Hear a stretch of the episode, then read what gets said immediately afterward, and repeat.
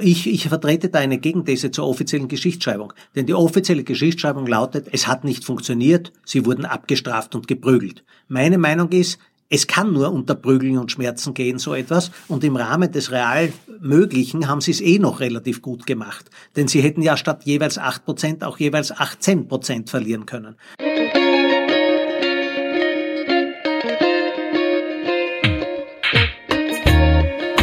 Herzlich willkommen zu einer neuen Folge von Ganz offen gesagt, dem Podcast für Politinteressierte. Mein Name ist Jonas Vogt und ich melde mich heute aus Graz. Mir gegenüber sitzt Ernst Ditzinger, der Landespolitikchef der Kleinen Zeitung. Und er ist vermutlich einer der besten Menschen, um über die am Sonntag anstehende Landtagswahl in der Steiermark zu reden. Und genau das wollen wir heute auch ein bisschen tun. Ernst, danke, dass du heute mein Gast bist. Sehr gerne. Ich begrüße alle Hörerinnen und Hörer, die sich die Zeit nehmen für dieses interessante Thema.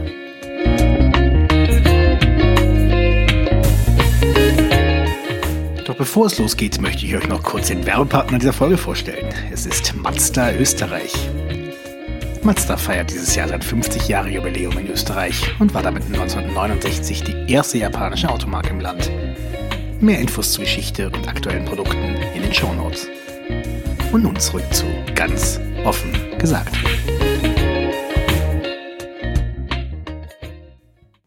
Ernst, dieser Podcast beginnt immer traditionell mit einer Transparenzpassage. Die ist in unserem Fall sehr kurz. Wir kennen uns seit etwa zehn Minuten. Ich bin dir letzte Woche mit meinen Mails am Arsch gegangen und deshalb nimmst du dir jetzt die Zeit. Vielen, vielen Dank. Gerne. Ähm, deshalb können wir auch gleich einsteigen mit der Frage, warum wir eigentlich heute hier sitzen und nicht erst im April 2020. Die Wahl ist ja ein paar Monate vorgezogen worden. Warum? Wie ist es dazu gekommen? Also der Hauptgrund, warum die Landtagswahl nicht wie vorgesehen im Frühjahr stattfindet, sondern jetzt im Herbst, sind die guten Umfragewerte der ÖVP. Wenn ich das sage, dann wird zwar in der ÖVP man mich nicht gerne mögen, denn das ist eine Wahrheit, die dort nicht gerne ausgesprochen wird, aber es ist, glaube ich, schon der Realität entsprechend, dass hier eine Machtlogik geherrscht hat und die sagt, äh, es ist halt so, dass im Moment Hermann Schützenhöfer und die ÖVP in den Umfragen sehr gut liegen. Er ist sehr beliebt. Er hat den Landeshauptmann-Bonus sehr gut ausgespielt. Und daher nutzt man die Gunst der Stunde.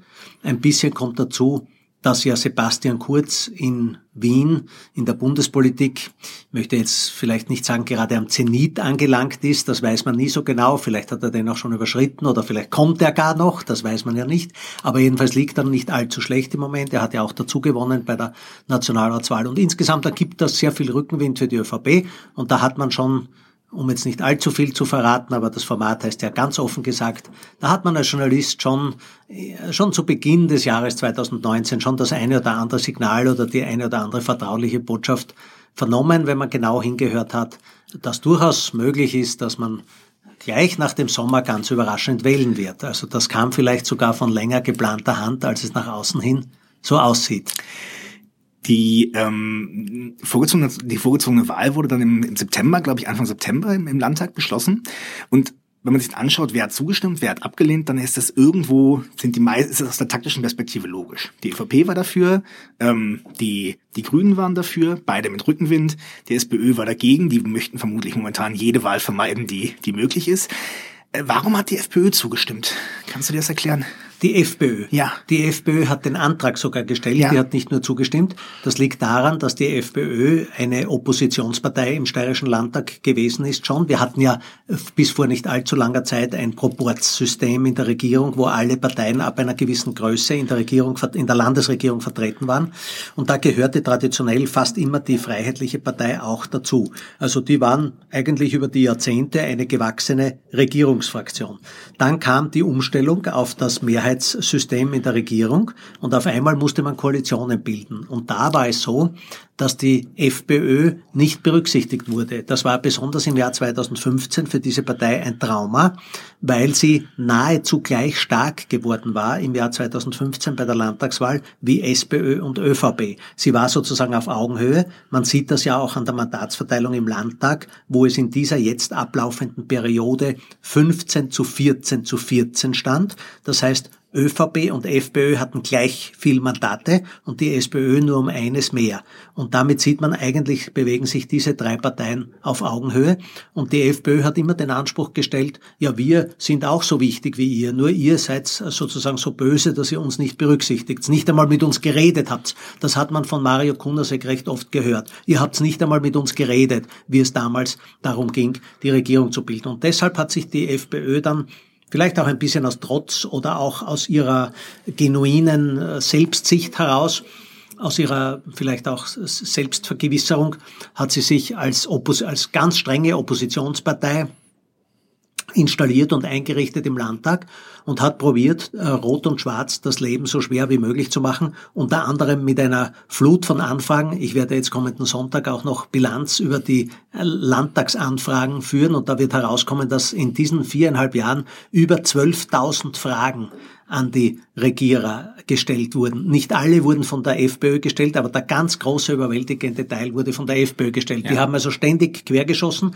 und haben schon immer wieder auch Neuwahlanträge gestellt und es war fast damit zu rechnen, dass die in gewissen Abständen, wenn es wieder mal um Mindestsicherung, um Ausländer und so geht, um Sozialleistungen, dass sie dann immer wieder solche Anträge stellen. Ist ja trotzdem interessant, weil wir eigentlich, wenn, ich glaube Ende August hat die FPÖ den Antrag gestellt, da waren sie natürlich auch jetzt nicht unbedingt bundespolitischen Rückenwind, hatten sie ja zu dem Zeitpunkt nicht naja, unbedingt. Kleiner ja? Einspruch. Es Bitte. war so, dass äh, zwar Ibiza natürlich stattgefunden hat im Mai, glaube ich, jedenfalls im Frühjahr. Ja. Und daher seither ist natürlich für die FPÖ nicht mal allzu gut gelaufen ist. Aber, und das ist das große Aber, Ibiza hat ja einen Schaden angerichtet, aber ich sage mal einen begrenzten Schaden noch.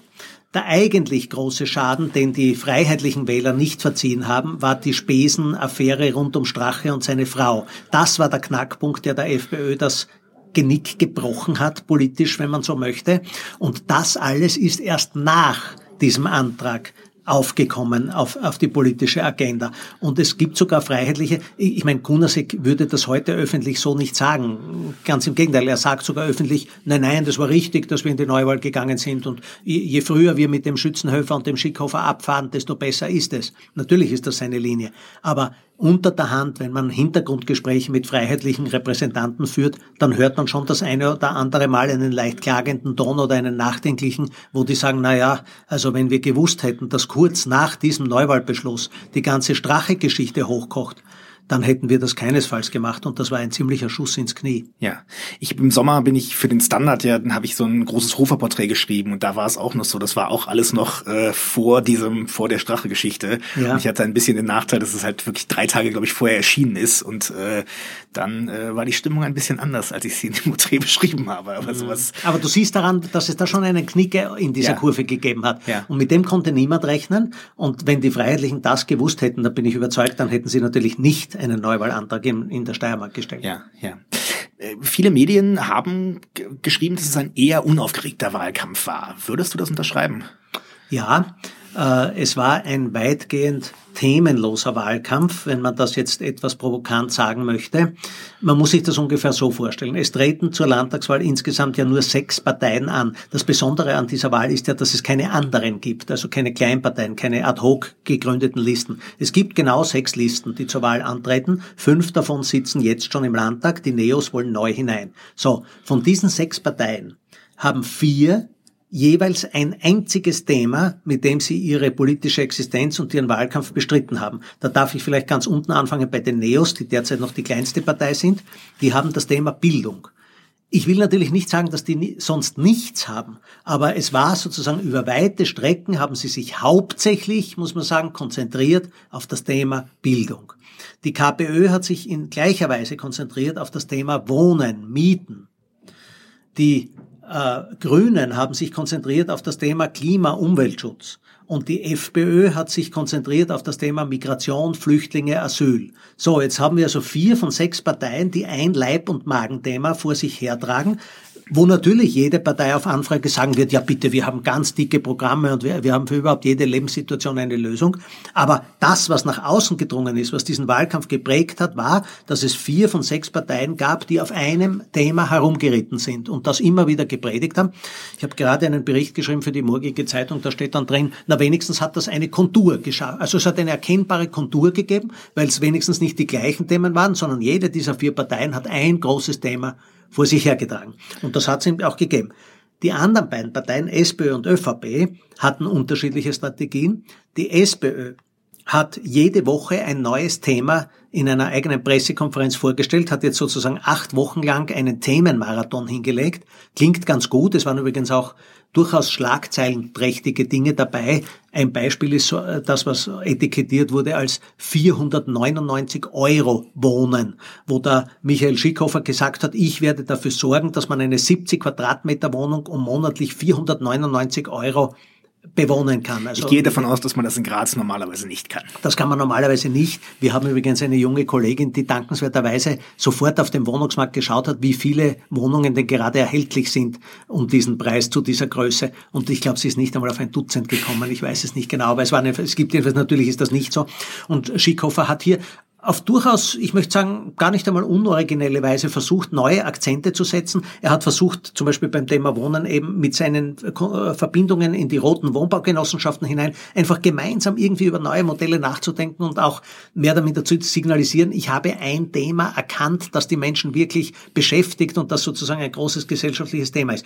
Und das ist im engeren Sinn ja Politik und Wahlkampf und dagegen ist nichts einzuwenden. Nur, Abgesehen davon, dass das natürlich alles nur Absichtserklärungen und nicht mehr sind, hat man ihm schon auch sehr viel Gegenwind entgegengeblasen, indem er gesagt hat, ja lieber Freund, die SPÖ sitzt seit 1945 in der Landesregierung. Äh, du selbst warst schon als äh, Bildungslandesrat und in den letzten Jahren als verantwortlicher Vizelandeshauptmann äh, maßgeblich an den Schaltstellen der Politik. Ja, warum kommst denn du jetzt zwei Wochen vor der Wahl drauf, was du alles für gute Ideen hast?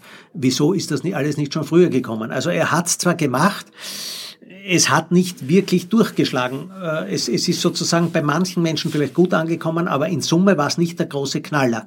Und last not least die ÖVP, die hat sich natürlich auf einen souveränen Nichtwahlkampf beschränkt. Das kann man von einer Landeshauptmannpartei aus strategisch auch verstehen, denn eine Landeshauptmannpartei muss ja auf dem Standpunkt stehen, alles wie es im Land jetzt läuft, läuft ohne dies ideal und gut. Wir haben den besten aller Landeshauptleute, wir haben so gut regiert, wie sonst niemand regieren kann und daher ist ja alles bestens. Also äh, dieses sozusagen äh, ähm, der, Zwiespalt, den, dem sich die SPÖ ausgesetzt hat, dass sie nämlich einerseits in der Landesregierung jahrelang mitregiert hat, aber andererseits trotzdem jetzt neue Themen aufs Tapet bringen will. Diesen, diesen Zwiespalt hat sich die ÖVP gleich einmal von vornherein erspart, hat nette Plakate aufgehängt mit dem Bild des Landeshauptmannes. Dort steht dann der Slogan dabei, unserer. Und das ist halt unserer. Und das, äh, wenn ich es jetzt sozusagen zynisch sage, sage ich, das muss reichen. Also ja. sozusagen, wir haben den Landeshauptmann, was wollt ihr mehr? Most Landeshauptmann-Wahlkampf ever. Ne? Die, äh ja, wobei das ja nicht erst, das erste Mal war und sicher nicht das letzte Mal. Ich glaube, das ist auch legitim. Eine Landeshauptmann-Partei wird halt den Landeshauptmann und seinen Bonus voll ausspielen. Es ist insofern ein gutes Stichwort. Klären wir nochmal ganz kurz die Ausgangslage. Wir haben ja jetzt in der Steiermark gerade die etwas seltsame Situation, dass eigentlich der nominell schwächere von, von Stimmen her Koalitionspartner den Landeshauptmann stellt. Wie ist es dazu gekommen? Das ist tatsächlich eine atypische Situation, hat es auch in der Steiermark vorher noch nie gegeben. Äh, es gab bis zum Jahr 2015 waren die Verhältnisse orthodox, wenn man so will. Da war die SPÖ die, die relativ stärkste Partei. Sie hat diese Position seit der Landtagswahl 2005 inne. Es ist ja wahrscheinlich auch manchen sogar jungen Hörerinnen und Hörern bewusst, dass die Steiermark an sich nach dem Zweiten Weltkrieg immer ein ÖVP-dominiertes oder schwarz geprägtes Bundesland gewesen ist, allerdings immer mit einer relativ knappen Mehrheit. Es hat zwar die alten Greiner Landeshauptleute gegeben, die noch über die absolute Mehrheit sogar verfügt haben, das war sowieso noch eine ganz andere politische Situation, aber wie das dann mobiler, wie die Wählerschaft dann mobiler geworden ist, da hat es dann schon sehr bald das gegeben, was wir auf gut steirisch als Brösel bezeichnen. Da ist nämlich schon im Jahr 1995 äh, die SPÖ einmal ganz, ganz knapp an die ÖVP herangekommen und da stand sogar einmal eine rot-blaue, ein rot-blauer Putsch sozusagen gegen den schwarzen Greiner im Raum. Da gab es schon turbulente Verhältnisse und große Rivalitäten. Und seit damals ist eigentlich die steirische Landespolitik anders als in anderen Bundesländern von einer erhöhten Unruhe geprägt, weil nämlich diese beiden Parteien so knapp in, in wechselnden Rollen und Konstellationen so knapp beieinander liegen und man nicht mal eindeutig sagen kann, ist das jetzt ein schwarzes Bundesland oder ein rotes Bundesland. Und im Zuge dieser Turbulenzen hat es dann eben im Jahr 2005 auch eine, tatsächlich einen Führungswechsel, wenn man will, gegeben. Die SPÖ ist seit damals bis zum heutigen Tag die stimmenstärkste und auch mandatsstärkste Partei im Lande. So, demgemäß hat auch von 2005 bis 2010 und von 2010 bis 2015 zweimal fünf Jahre lang eine Landesregierung unter der Führung von Landeshauptmann Franz Wobes, dem SPÖ-Landeshauptmann, regiert. Woves hat dann im Jahr 2015 bei der Landtagswahl einen Fehler gemacht.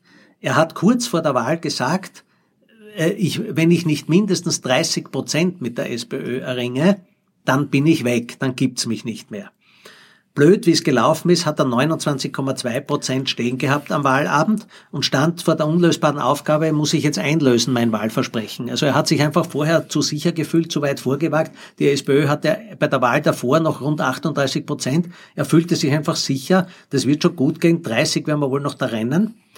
Es ist nicht passiert. So, dann kam es zu einigen Tagen äh, mit Vorgängen hinter den Kulissen, die bis heute nicht ganz aufgeklärt sind. Aber ich weiß, glaube ich, schon einiges, was noch nicht allgemein bekannt ist. Dann ist es, jetzt bitte der. Ja, Moment. gerne, wir werden ganz exklusiv aufdecken jetzt.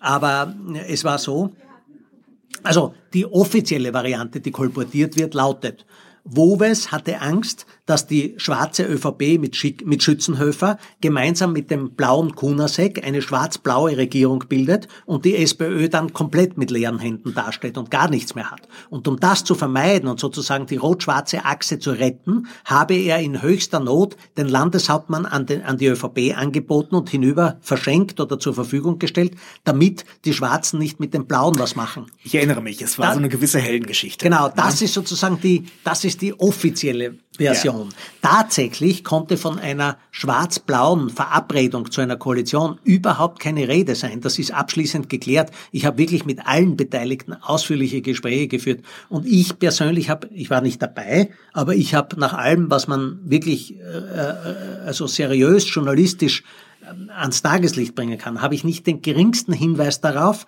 zu glauben, dass es eine Verabredung gegeben hätte zwischen Schwarz und Blau. Die gab es schlicht nicht. Es gab aber etwas ganz anderes.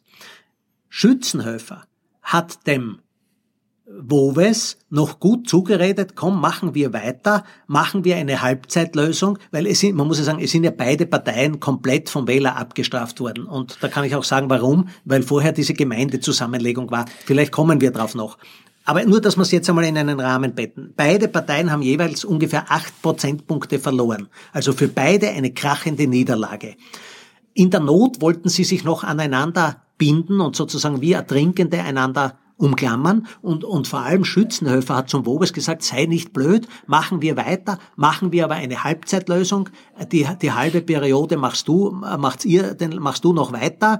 Und dann soll einer von uns, er hat nicht einmal gesagt, er selber, es gibt da verschiedene Varianten, Vielleicht wollte er gar nicht mehr Landeshauptmann werden oder hatte den Traum schon aufgegeben zu dem Zeitpunkt, für sich persönlich. Aber er hat halt gedacht, vielleicht einer meiner Nachfolger soll dann übernehmen, Mitte der Periode. Er wollte auf eine Halbzeitlösung mit Wobes, wollte er hinaus. Und dann kam ein Tag, an dem in der Kronenzeitung ein Artikel, ich glaube vom Kollegen Klaus Bandi erschienen ist, der den Wobes sehr stark angegangen ist sehr kritisch und mehr oder minder gesagt hat, was ist denn das für ein Zustand, dass man sagt, bei unter 30 Prozent tritt man zurück und dann tut man es nicht. Das ist sozusagen unseriös und unehrlich und da, da hat er ihn wirklich hart hergenommen.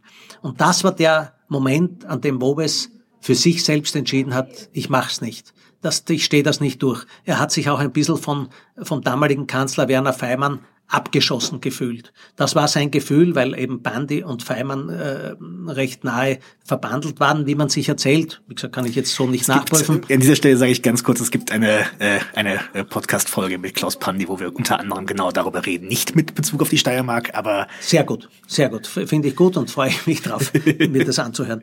Äh, aber äh, jedenfalls jedenfalls, äh, äh, wie auch immer, Wobes fühlte sich da, dadurch quasi zum Abschluss freigegeben und hat von dem Moment an gesagt, ich mach's nicht und hat dann für alle überraschend in einer Koalitionsverhandlung plötzlich gesagt, ich trete zurück, du Schützenhöfer machst das die ganze Periode und mein, mein junger quasi Adlatus Schickhofer übernimmt die Partei. Das hat er mehr oder minder diktatorisch in dieser Sitzung so bekannt gegeben, zum allseitigen Erstaunen. Schickhofer hat da gleich gesagt, na warum nicht? hat das also angenommen. Und Schützenhöfer hat sich natürlich auch gedacht, ja, warum soll ich nicht fünf Jahre den Landeshauptmann machen? Ja. Was hat die SPÖ daraufhin gesagt, die SPÖ Steiermark? Ich meine, dass sie plötzlich nicht mehr... Äh ja, die SPÖ Steiermark wurde im engeren Sinn von Wobes typiert. Das muss man schon sagen. Also das hat keiner gewusst in der, von den Stützen. Es gibt da ja auch maßgebliche Leute in der Gewerkschaft, äh, in, in, in, der, in der Arbeiterkammer, in, äh, wo auch immer. Also das sind, bitte, da gibt's ja bei den Frauen, bei bei der, bei der Jugendorganisation, wo immer man hinschaut, da gibt es ja maßgebliche andere Spitzenpolitiker, die das allesamt nicht gewusst haben, sondern, ich will jetzt nicht sagen, sie haben es aus der Zeitung erfahren, aber das hat sich halt so durchgesprochen zu denen. Aber gewusst hat davon niemand. Und sie waren wie vor den Kopf gestoßen und geradezu paralysiert. Und das war auch eine, das war nicht nur so, dass bis heute in der SPÖ viele kein besonders freundliches Haar an Wobes lassen. Und der mehr oder minder, obwohl er dreimal formal gesehen die Wahl gewonnen hat für die SPÖ, er ist ja der Einzige. Also der sozusagen die Steiermark war immer schwarz, außer dass dreimal der Wobes auf Platz eins gelandet ist bei Wahlen. Dreimal hintereinander. Das muss man auch einmal schaffen. Bei allen Verlusten, die da dabei waren. Aber er ist formal dreimal als erster durchs Ziel gegangen. Sie müssten ihm also ein Denkmal bauen, wie dem Willy Brandt in der, in der SPD-Zentrale. Tun sie aber nicht, weil eben durch diesen Schlussakkord quasi alles zunichte gemacht wurde und bis heute man eher böse über Wobes redet oder bestenfalls neutral. Und für Schickhofer war das eine schwere Hypothek, äh, die er jetzt durch diese ganzen viereinhalb Jahre eh recht tapfer durchgetragen hat dass er nämlich mehr oder minder eine versprengte, verstörte Partei irgendwie wieder zusammenführen und hinter sich vereinen musste. Wie man so schön sagt, einen guten Roten erkennt man im Abgang. Ne? Oder ja, ja, Abgang. das ist, ja, in dem Fall, in dem Fall war es wirklich so. Wobes ist ja auch ein Weinkenner und ein Weinliebhaber und ein Genussmensch. Und äh, ja, also der Wobes ist der steirische Gusenbauer äh, und hat also ja. auf diese Art einen starken Abgang gehabt. Du hast es ähm, gerade schon angesprochen. 2015 sind SPÖ und ÖVP quasi mehr oder weniger unisono abgestürzt um jeweils acht Prozent. Ähm, warum war das diese berühmte Reformpartnerschaft? Ja, also ich möchte schon eine Lanze brechen für diese beiden Parteien, die in der Periode von 2010 bis 2015 beispielhaft für ganz Österreich und das ist keine, sozusagen, das ist nicht ein Klischee, sondern das kann man schon wirklich mit Fakten unterlegen, äh, beispielhaft eine Zusammenarbeit gemacht haben, wie man es eigentlich in einer entwickelten Demokratie gerne hätte. Nämlich, sie haben nicht populistisch dem Volk aufs Maul geschaut und dann gemacht, was den geringsten Widerstand erzeugt, sondern sie haben, es gab vorher eine sehr konfliktuöse äh, Fünfjahres Periode, weil da musste sich, sage ich jetzt einmal etwas salopp, die ÖVP, die ja machtgewohnt war, musste sich erst daran gewöhnen, dass sie nur mehr Zweiter ist.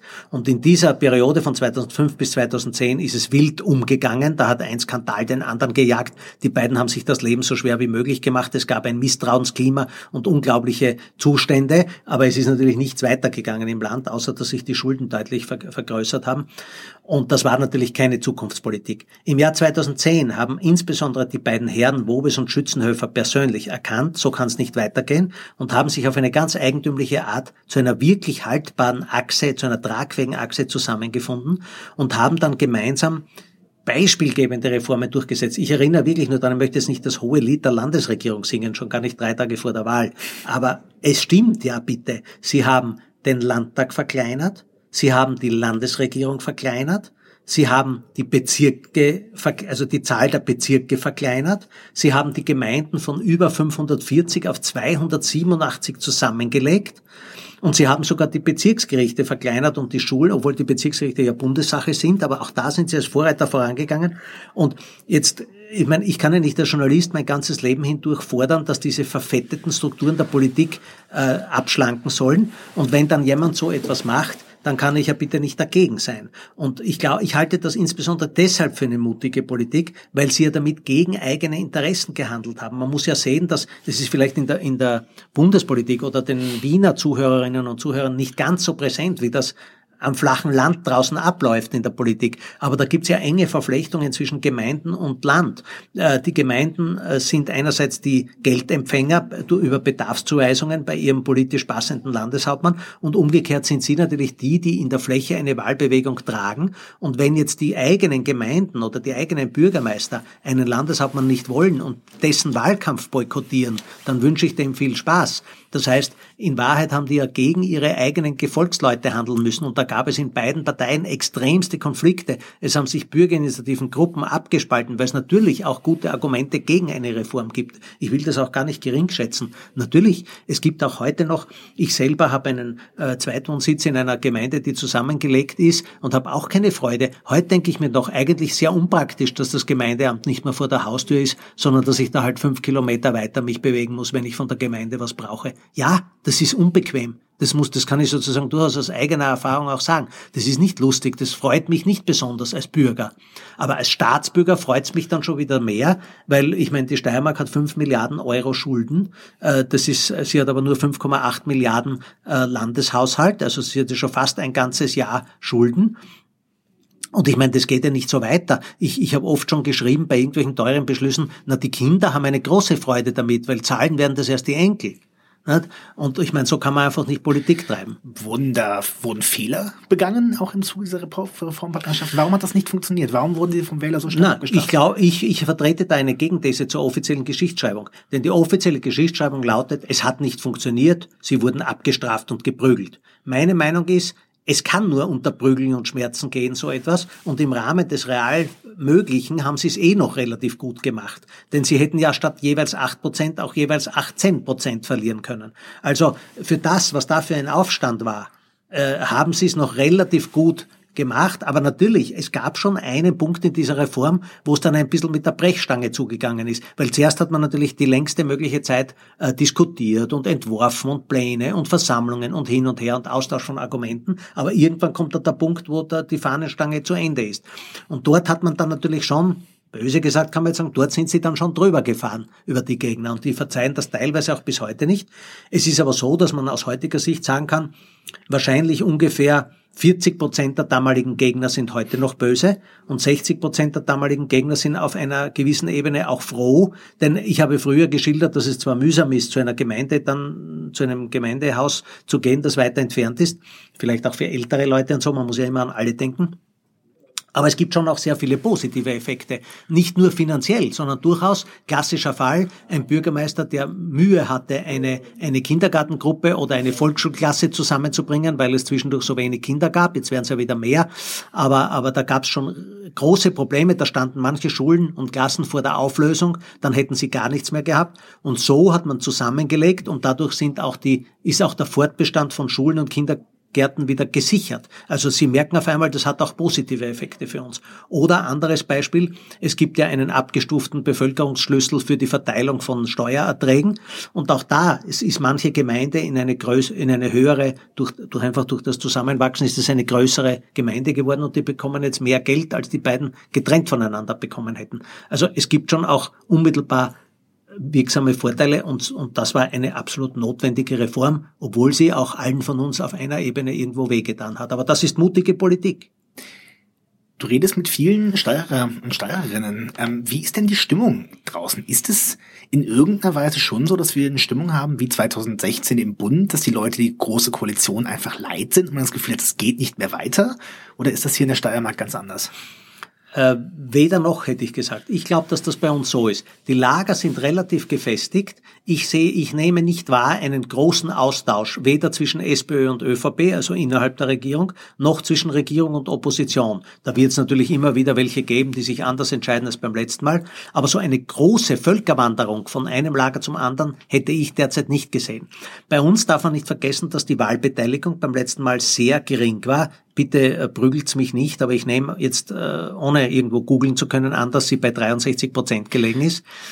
Äh, und Jetzt denke ich, dass, das, dass diese Wahl eine reine Mobilisierungswahl ist. Also da geht es weniger darum, dem anderen Wähler abzujagen, sondern die eigenen zu mobilisieren. Die Umfragen sagen momentan einen klaren Sieg für Schützenhöfer ähm, und für die ÖVP äh, voraus. Also quasi liegt ungefähr bei 32, 33 Prozent. Die SPÖ ungefähr bei 25, manchmal ein bisschen drunter, ein bisschen drüber. Ähm, warum? Was macht Schützenhofer richtig? In erster Linie ist er er selbst. Schützenhöfers Programm heißt Schützenhöfer. Er ist einfach ein, ein, er ist 67 Jahre alt, ist, ist seit Jahrzehnten in der Politik. Ich meine, das kann ich ja einem jungen Menschen wie dir gar nicht sagen, aber der ist, ja, der ist ja 1970 in die Politik, der ist nicht 1970 geboren, sondern der ist 1970 in die Politik gegangen. Er ist Jahrgang 1952 und ist als 18-Jähriger in der jungen ÖVP als, ich weiß nicht was, fragt's mir jetzt, Bezirkssekretär oder Landessekretär der jungen ÖVP war, glaube ich, seine, seine erste politische Funktion. Also der ist mit 18 Jahren in die Politik gegangen, das war im Jahr 1970 und seit damals ist der Berufspolitiker.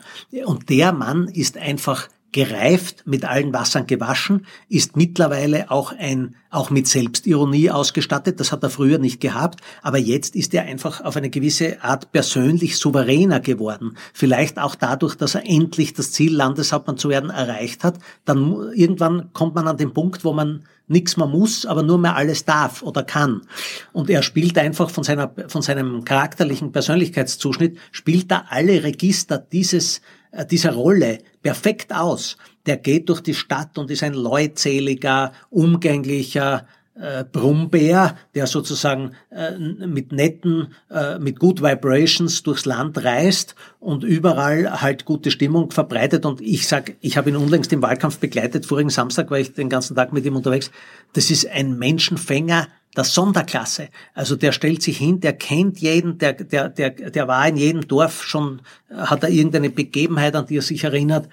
Und ich meine, gegen so jemanden anzukämpfen ist sehr schwer. Man kann natürlich immer sagen, wenn es darum ginge, dass dieser Mann Bundeskanzler wird oder Minister, kann man sagen, ja, wo ist denn seine inhaltliche, wo ist sein inhaltliches Profil, wo ist seine Agenda, wo macht er denn das Außerordentliche in der Sachpolitik? Und da könnte man jetzt bösartig sagen, ja, da wird man ein bisschen länger suchen müssen bei Schützenhöfer. Aber sogar da wird man dann fündig. Da kann man immer noch sagen, dass er sehr stark, wirklich ausgeprägt und glaubwürdig auf Wissenschaft, auf Forschung, auf Innovation, auf diese Forschungsquote, äh, das Land der Hochtechnologie, äh, neue, neue Technologien, neue Chancen. Das ist so seine, Agenda, seine Kernagenda, kann man ja. sagen. Und Gut, aber für den Landeshauptmann spielt das nicht so eine Rolle. Der Landeshauptmann, sage ich immer, sollte eigentlich nicht Landeshauptmann heißen, sondern Landespräsident, denn der ist ein bisschen so wie der Bundespräsident auf Bundesebene. Er tut halt Schulen eröffnen und ein bisschen Geld verteilen und den Kindern übers Haar streicheln. Hm. Aber ich meine, ja, ich will die Landes, die Kompetenzen der Landespolitik nicht gering schätzen. Es ist sicher eine wichtige, wichtige Identifikationsfläche für die Menschen und das soll sie auch bleiben. Aber ich glaube, man darf sie auch nicht überschätzen. Ja, und es gibt ja auch immer den schönen Satz, was kümmert es die Landeshauptleute, wer unter ihnen Bundeskanzler ist. Genau so ist es. Also in der Realverfassung ist natürlich diese, dieses Volkstribunenhafte oder dieses, ein Kollege von mir hat mir jetzt leider den schönen, äh, das schön, den schönen Begriff weggenommen, den ich dann nicht mehr schreiben konnte bei mir, der sich aber anbietet. Das ist der Begriff Volksschauspieler. Mhm. Ich glaube, dass der einfach ein Volksschauspieler ist. Der stellt sich hin und, äh, ich meine, Schauspieler nicht im Sinn von sich verstellen, sondern sich hinstellen und dort zur Schau stellen auch mit all seinen charakterlichen Eigenheiten und, und durchaus auch Persönliches von sich preisgebend. Aber gleichzeitig natürlich ist gerade Schützenhöfer noch stammend aus einer Ära der ja, der strategischen Machtpolitik. Ich meine, der ist natürlich ein gemütlicher Mensch auf den ersten Blick, aber wenn du den zum Gegner hast, ist es sicher nicht einfach, denn ich glaube, dass der schon alle Register zieht, alle Register kennt und auch nicht zögert, die ganzen grauslichen Folterwaffen im Bedarfsfall einzusetzen. Und ich meine, das ist ja, da ist ja gerade die vorgezogene Landtagswahl ein klassischer Beleg dafür. Manch anderer hätte vielleicht auch diese Umfragen auf dem Tisch gehabt und hätte gesehen, hoppla, ich führe ja mit über zehn Prozentpunkten Vorsprung.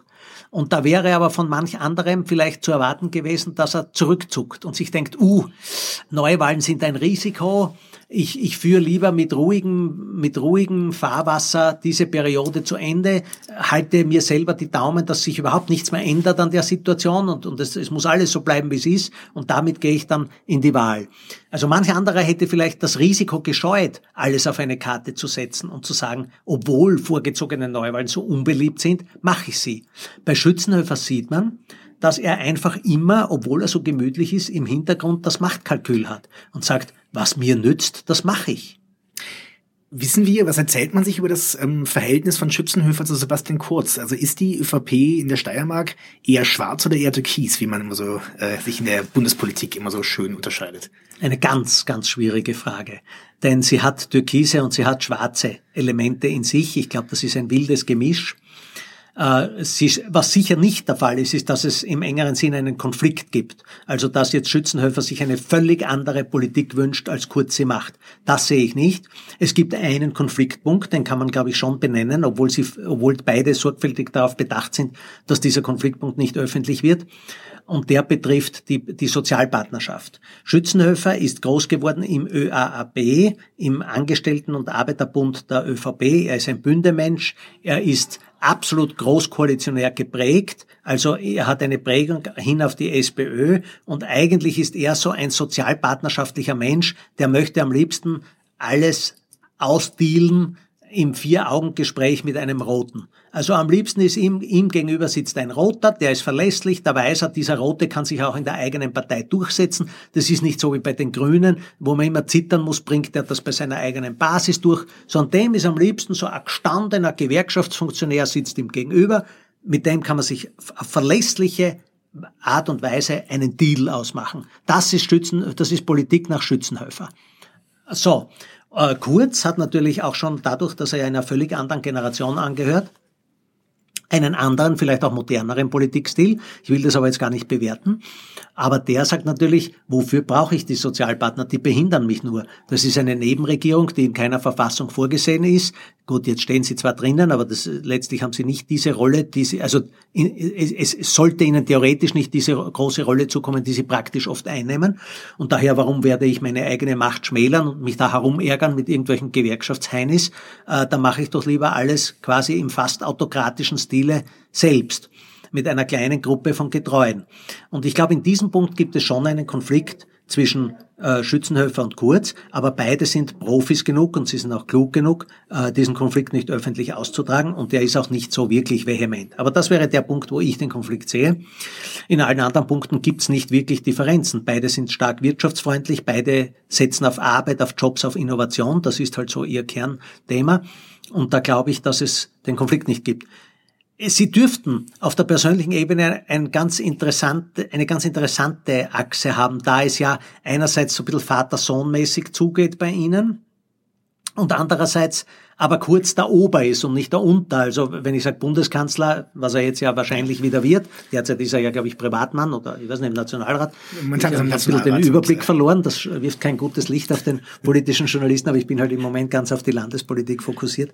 Aber äh, jedenfalls das ist sozusagen auf mehreren Ebenen gibt es so unterschiedliche äh, Bedeutungszusammenhänge. Und in einem Zusammenhang ist es so, dass eben kurz über Schützenhöfer steht und im anderen steht halt kurz unter Schützenhöfer, weil Schützenhöfer natürlich gerade im Umgang mit jungen Politikern, sei es Freund oder Feind, schon gerne das Paternalistische, das Väterliche ausspielt und sagt, lieber Freund, das, was du dir gerade überlegst, habe ich schon hundertmal gesehen. Lass dir von einem erfahrenen Menschen sagen, wie das ausgehen wird.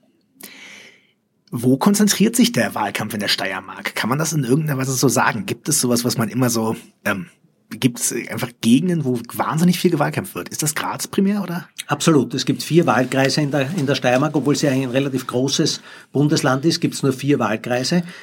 Und der Wahlkreis 1 ist Graz und Graz Umgebung. Das ist eben das urbane äh, Umland. Und da, da geht es schon soziologisch auch deutlich anders zu als im Rest des Landes. Und dieser Wahlkreis vergibt die meisten Mandate. Klammer auf, ganz kann man es nicht sagen, weil es auch auf die Restmandate dann ankommt. Aber trotzdem war es bis jetzt zumindest so, dass Graz die meisten Mandate vergeben hat. Hier sind auch, glaube ich, knapp ein Drittel der Wähler genau, wahlberechtigt. Ein Drittel also, aller Wahlberechtigten ja. wohnt in diesem Wahlkreis.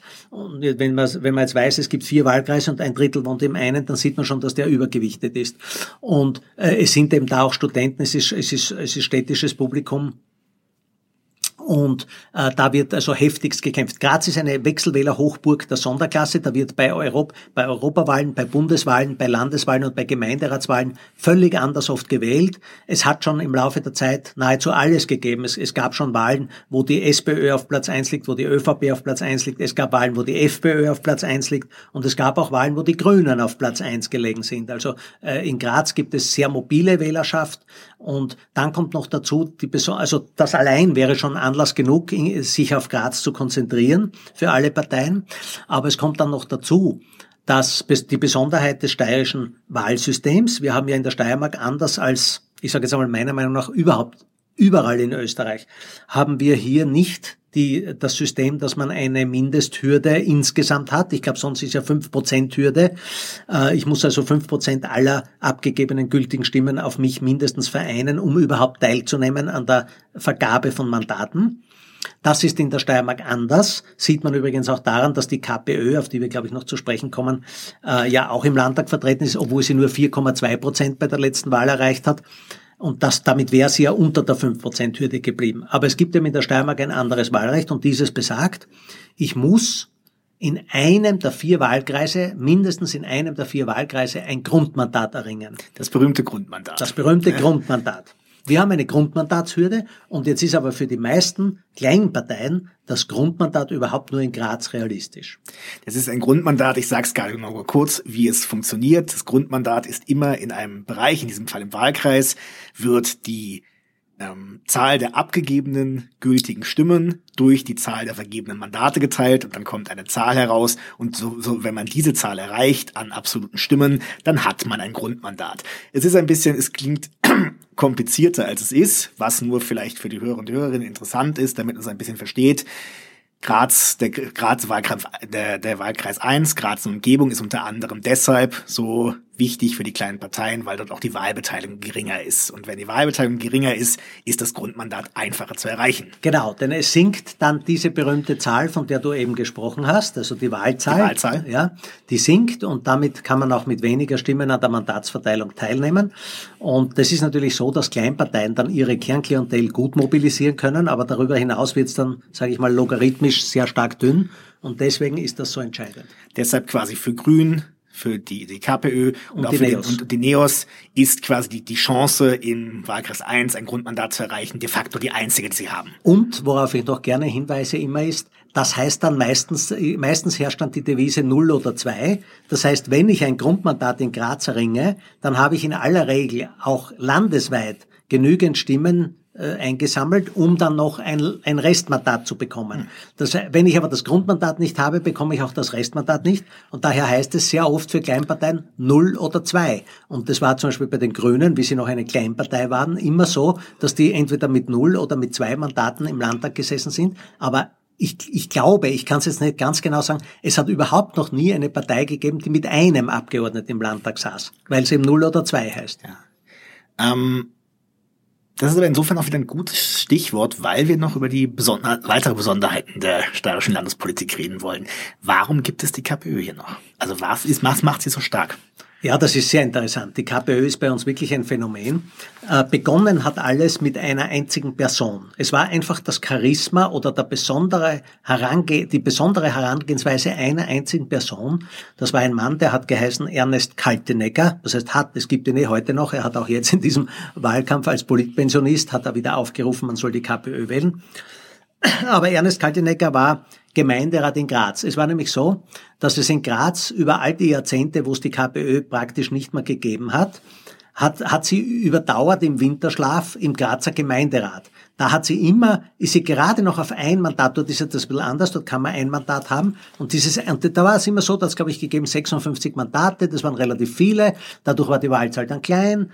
Und irgendwie hat es die KPÖ mit ihrem, mit dem engen Kern geschafft, jahrzehntelang, das ist immer ein Mandat KPÖ. Da hat es immer einen gegeben, das war halt so ein harmloser Kommunist und den hat man halt irgendwie belächelt oder der war so ein Maskottchen oder das war so ein Farbtupfer. Und der hat natürlich für seine Klientel eine wichtige Rolle gespielt, aber fürs, für den Gesamtzusammenhang nicht.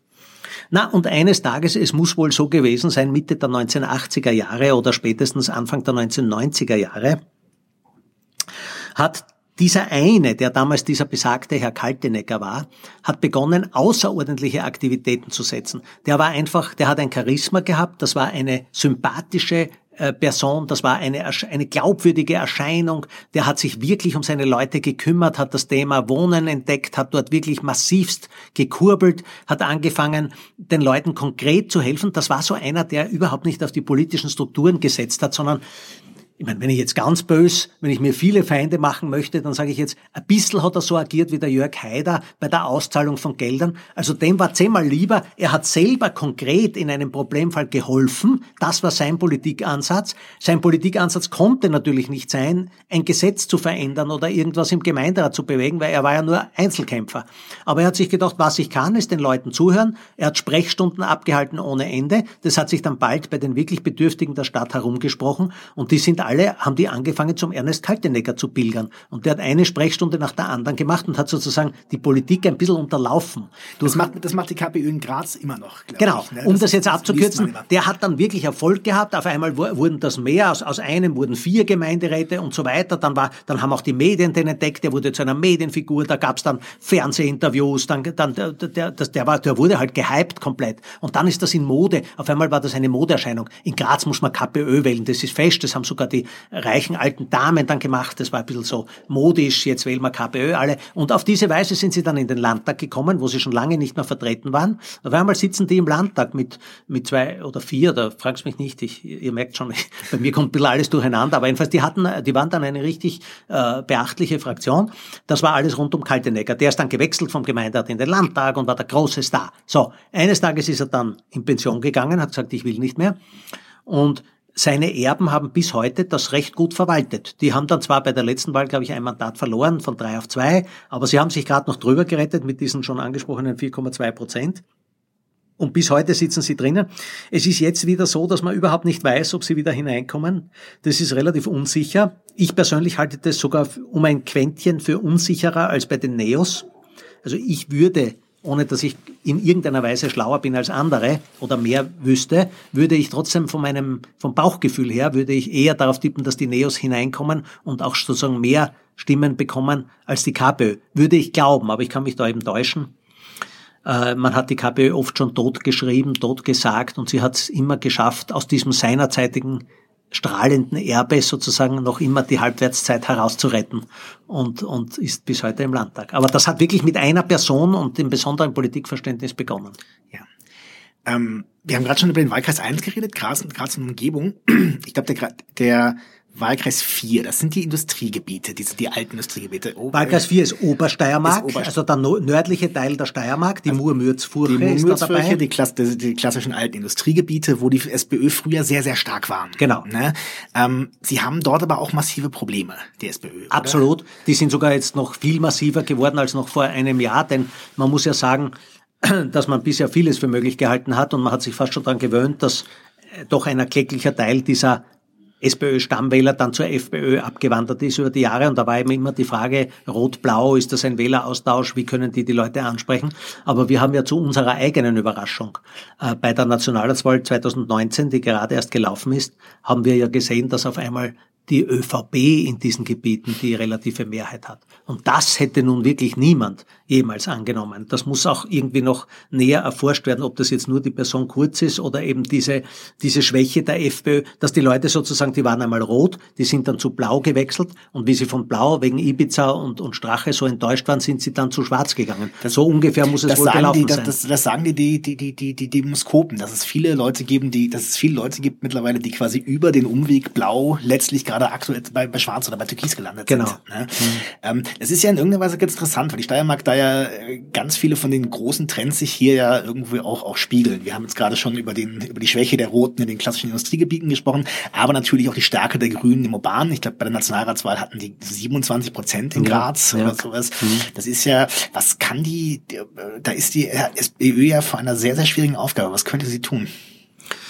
Naja, das große Problem lautet, Es gibt auf diese Frage zwei mögliche Antworten und ich kann beim besten Willen nicht sagen, welche richtig ist. Was aber sicher falsch ist, ist beide zu vermischen. Und das ist das, was derzeit passiert.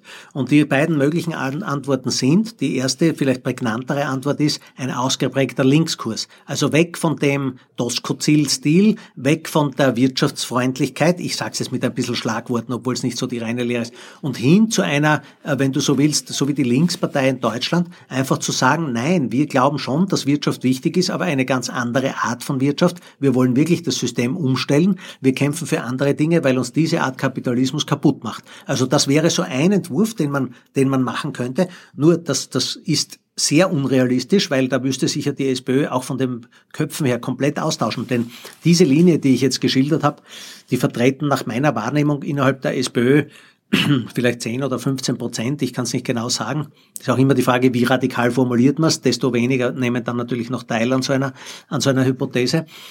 Aber die Mehrheit in der SPÖ ist natürlich gemäßigt oder im Stil der Mitte, im Kurs der Mitte. Und das sind so Leute wie eben gerade Schickhofer, um wieder auf ihn zu kommen, der natürlich sagt, ja, wir wollen keine Schulden mehr machen. Wir wollen für die, wir, wir treten an für die Mittelschicht. Also Schickhofer sagt von sich selbst, ich, ich, also er sagt zum Beispiel, ich empfinde es nicht als gerecht, dass nur die untersten zehn äh, Prozent oder jedenfalls die untersten, sozusagen die sozial benachteiligtesten Gruppen, dass die nur was bekommen. Die, also er vergleicht die mit der unteren Mittelschicht und sagt dann, bitte die ganz Armen, die werden auf allen Ebenen gestützt. Ich sage es jetzt verkürzt, die bekommen alles gratis.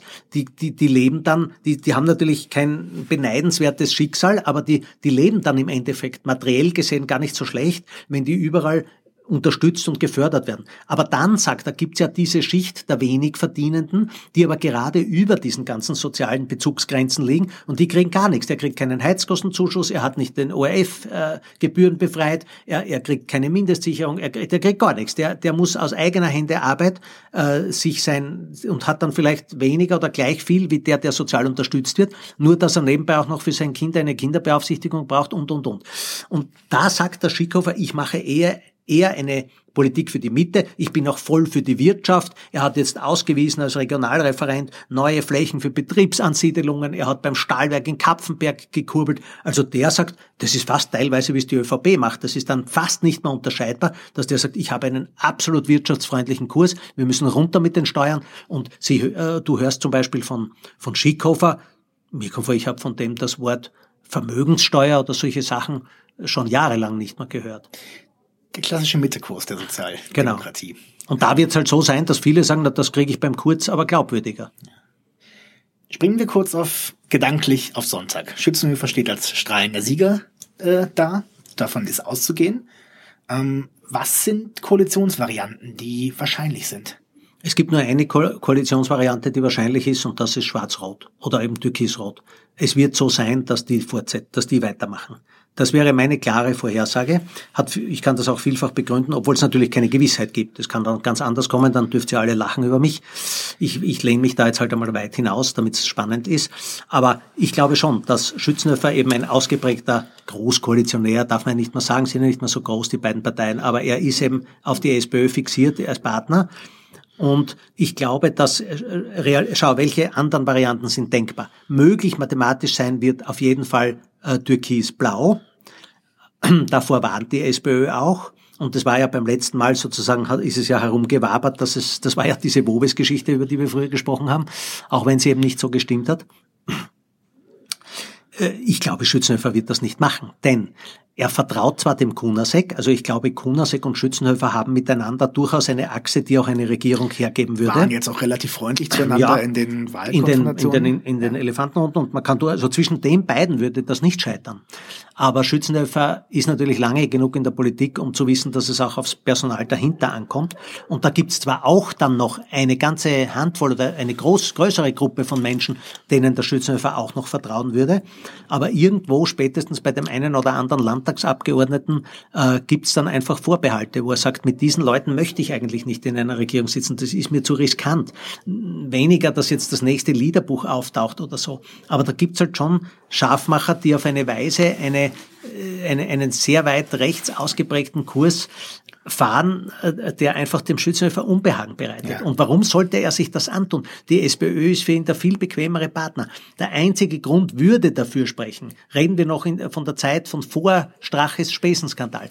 Sollte zum Beispiel die FPÖ sich halten oder irgendwie dazulegen, was in dem Fall total auszuschließen ist von den Umfragen. Aber sollte es so sein, dann könnte man noch sagen, na ja, von der Dynamik her, ich gehe nicht mit einem Verlierer zusammen, sondern mit einem Sieger. Aber bitte, ich frage dich wirklich, wenn zwei Parteien als, als, als Partner in Frage kommen und beide verlieren am Wahltag und womöglich sogar die Roten weniger als die Blauen, was wirklich zu erwarten ist, ja, dann, wieso soll er dann mit dem stärkeren Verlierer weitermachen? Wenn er den, den schwächeren Verlierer als bequemen Partner hat, schon im Boot hat, im Prinzip gibt's wenig Konfliktpunkte. Ja, es gibt dieses Leitspital in Lietzen, wo sie jetzt unterschiedliche äh, Positionen vertreten, aber da vertreten ja die anderen auch unterschiedliche Positionen. Das muss er sich ja auch mit anderen Partnern ausstreiten. Da hat er jetzt im Moment sowieso niemanden, der an Bord ist für seinen Kurs. Also dort, wo es Konfliktthemen gibt, hat er die Konflikte mit allen und auf vielen anderen Ebenen hat er mit der SPÖ das bequemere Leben, die größere Mehrheit, die solideren Verhältnisse und den besseren Ruf. Also warum sollte der um alles in der Welt mit den Blauen arbeiten?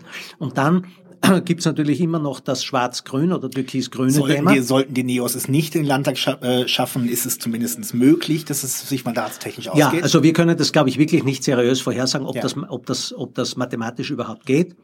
Aber nehmen wir mal an, es geht. Und dafür ist wirklich die ausdrückliche Voraussetzung, dass beide Parteien, Türkis und Grün, fulminant dazugewinnen. Also die müssten beide, obwohl sie ja teilweise im selben Wählerteich fischen, trotzdem durch irgendein mathematisches Wunder beide massiv dazugewinnen. Gut, ich schließe es nicht aus. Es kann sein, wenn es für beide sehr gut läuft, dass die eine Mehrheit haben. Aber erstens, was haben die dann, dann für eine Mehrheit? Eine mit 47 Prozent der Stimmen und einem Mandatüberhang im Landtag, da wünsche ich viel Spaß. Das schaut nicht nur schlecht aus von der Optik, das ist auch ein, eine Zitterpartie, wenn dann einer abspringt und so weiter. Also das tut sich doch niemand an. Sie, läuft's noch besser und die haben drei Mandate Vorsprung und 51 Prozent, was ich erstens schon nicht mehr glaube. Aber selbst dann, ich meine, warum soll jetzt der Schützenhöfer auf seine alten Tage ein Grüner werden? Also ich glaube nicht, dass das wirklich realistisch ist. Es ist immer lustig und wir machen das auch und ich werde für morgen auch in unserer Zeitung alle Koalitionsvarianten noch einmal durchspielen, einfach um die Leute gut zu informieren. Aber letztlich glaube ich, dass es, dass es türkis-rot wird und fertig. Ernst, hast du das Gefühl, dass irgendwas noch nicht angesprochen wurde? Äh, ja gut, man kann, man kann endlos weiterreden, aber ich glaube, es ist zumindest nichts nicht angesprochen worden, was die große Mehrheit der uns noch immer Zuhörenden jetzt noch interessiert. Dann danke ich dir für dieses sehr, sehr interessante Gespräch. Ich glaube, wir sind alle ein bisschen klüger geworden, die Steiermark nicht so gut kennen. Lieber Jonas, ich danke speziell für die tollen Fragen und euch allen noch eine schöne Zeit.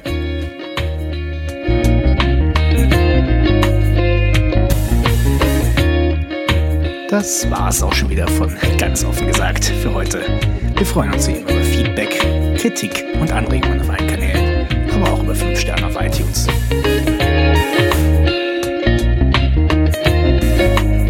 Immer stellen wir euch an dieser Stelle auch andere Podcasts vor. Heute den neuen Podcast Drama Carbonara, wo es um Geschichten aus dem richtigen und echten Leben geht. Oder zumindest so etwas ähnliches. Zuhören und bis zum nächsten Mal, wenn es wieder heißt, ganz offen gesagt.